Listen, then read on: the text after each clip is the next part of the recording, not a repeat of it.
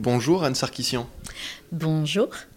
Comment se déroule une rencontre entre la médecine traditionnelle et la médecine dite douce? Ça se déroule bien. il y a eu des magnifiques surprises, il y a eu des conférences euh, qui ont eu beaucoup d'impact, il y a eu de l'émotion, des conférenciers, beaucoup de surprises, beaucoup d'émotions et de prise de conscience. Beaucoup de prise de conscience ben, Un sur euh, l'état de l'écologie, euh, l'état des polluants pour notre santé, et puis euh, les, remèdes, hein, comment faire pour...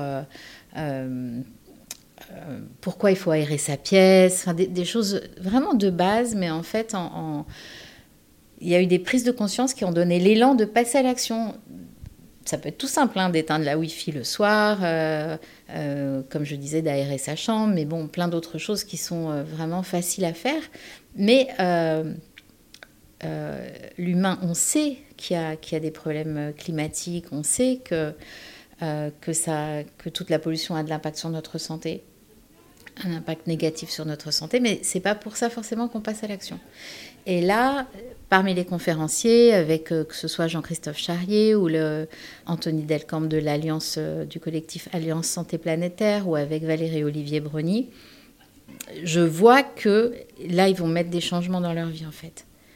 Il y a quelque chose de OK, j'arrête de, mettre ça sous le tapis, j'arrête de, faire dodo et je prends soin de moi. Et c'est ça que j'aime dans les rencontres en fait, hein, c'est qu'on comprenne comment euh, on fonctionne et comment, euh, bah, comment on, peut, on peut vivre en harmonie. En harmonie et en santé, je veux dire. Mm. Alors, vous disiez qu'il y a eu beaucoup d'émotions aussi. Les émotions, c'est souvent dû aux prises de conscience. C'est parce que y a eu beaucoup de. Vous sentiez qu'il y a eu beaucoup de changements au niveau des personnes qui ont eu le, courage de venir, qui ont voulu venir à cette rencontre? Mm. Oui, déjà, il y a le, fait de, de, venir, de la curiosité, de se dire bon, j'ai envie de changer des choses, mais je ne sais pas comment. Et donc ça déjà, c'est un premier pas. Hein. Et puis après, de se dire, ah mais oui, ah mais oui, ça fonctionne comme ça. Ah mais il y a ça, mais il y a ça. Et, et, de mettre des choses en place euh, euh, dans sa vie. Donc là, je parlais d'écologie, etc. Mais il y avait aussi euh, sur les talents innés. Ça peut, être, ça peut paraître tout bête, mais en fait, quand on ne travaille pas dans, dans son talent, bah, on peut passer à côté de sa vie, en fait. On peut être dans une zone de confort, d'un travail qui nous sécurise, mais en fait, c'est pas ça qui nous fait vibrer. Donc, on est dans une vie euh, un peu, euh, je peux dire, zone de confort, sans euh, vibrer la vie, quoi. C'est pour ça hein, que des fois, à 40, 50 ans, on voit des, gens qui, qui d'un coup, changent de poste, etc. Là, sur les nouvelles générations, je trouve que quand même ça change. Mais hum, en tout cas, il voilà, il y avait ça aussi, comme comme information, comment aller chercher ses talents innés. Euh. voilà, c'est moi je suis ravie parce que je vois y a que les connexions se sont faites. Et euh, des personnes envers eux-mêmes et envers les autres généralistes, des chirurgiens dentaires même, des énergéticiens, des psychologues. Comment est-ce que vous avez choisi toutes ces personnes? Alors il y en a que je connais puisque je suis réalisatrice et donc j'ai travaillé avec eux. Euh, il y en a que j'ai découvert et que j'ai euh, appelé à venir. Quand je commence à, poser les, noms que je vais avoir euh, sur une année, je, cherche qu'est-ce qui peut être en face et qu'est-ce qui peut apporter une, complémentarité ou un questionnement pour que, ce soit vraiment très très diversifié, quoi, que ce soit varié.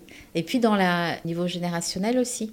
Parce que le docteur euh, Delcambre, c'est vraiment un tout jeune médecin. Et bon, le docteur Charrier, il est proche de la retraite. Et en même temps, euh, il y a quelque chose en, eux de commun, mais fonctionne pas pareil. Il y a une autre, euh, autre, ouais, un autre fonctionnement. Et en même temps, on va soigner l'humain, soigner la planète, revenir plus à l'écosystème, au pouvoir, entre guillemets, de la plante médicinale. Voilà finalement, toutes ces personnes qui sont sur scène, toutes ces rencontres, tous ces médecins généralistes, ces thérapeutes, ils ont des parcours différents, ils ont même des idées parfois différentes, mais ils sont assez unis autour d'une même idée qui est de vouloir guérir les personnes en ouvrant le champ des possibilités sur les médecines, les médecines du coup. Oui, on n'est pas du tout sur euh, mm, de la fermeture en disant, euh, en critiquant, bah non, ça c'est pas bien, ce que tu fais c'est tata. Alors non, c'est vrai que vraiment euh, chacun a, intégré, là en tout cas ceux qui, sont là, ils ont intégré leur pratique déjà sur eux. Et puis c'est dans leur famille et ils vivent ça dans leur quotidien et ils sont en bonne santé et ils sont euh, épanouis parce que c'est ça, hein, c'est euh, être en santé, être épanoui, euh, être heureux, croquer la vie à pleines dents, voilà, hein, cette quête-là en fait. Hein. Et chacun a son chemin en fait. Voilà, c'est des méthodes différentes et complémentaires. Mais il y a une ouverture d'esprit où ils vont pas être du tout dans le truc. Ah bah non, moi c'est mieux que toi et toi c'est jamais. Et il n'y a jamais ouais, de fermeture quoi ça demande du courage finalement de faire tout ça, de venir sur scène, de rencontrer des gens, de mettre à nu ses idées et d'accepter l'idée de pouvoir changer. Oui, oui, il y a une, part de courage, c'est sûr, hein, quand ils acceptent et que mais déjà il faut travailler la conférence. Et c'est une mise à nu parce que c'est vrai que c'est tout ce qu'ils prônent, c'est quand même euh, assez, on va dire, comme c'est intégré, c'est intime. Ça demande du courage. Et moi, j'ai eu quelques années, il y a quelques années, où c'était compliqué pour euh, les médecins de venir. Même parler de méditation, c'était compliqué pour eux de venir. Et là, c'est de plus en plus euh, voilà, ouvert et euh, ils arrivent à, maîtriser la peur, en fait. Ils sont vraiment dans le soin, en fait. ils ont envie de voir les humains heureux, ils ont envie de voir les humains libérés de leurs maux, et ils ont euh, envie d'aller dans le bon sens. Est-ce que vous direz que la médecine douce a appris beaucoup de la médecine traditionnelle et inversement, que la médecine traditionnelle a beaucoup appris de la médecine douce? En ce moment, oui. En ce moment, oui, oui, je trouve. D'ailleurs, dans le public, il y a beaucoup de médecins qui viennent maintenant. Euh, avant, il n'y en avait pas, maintenant, il y en a. Ça veut dire qu'ils s'y intéressent, ils veulent voir comment font les collègues, quelles sont les autres pratiques. Ils s'intéressent euh, euh, pour leurs patients.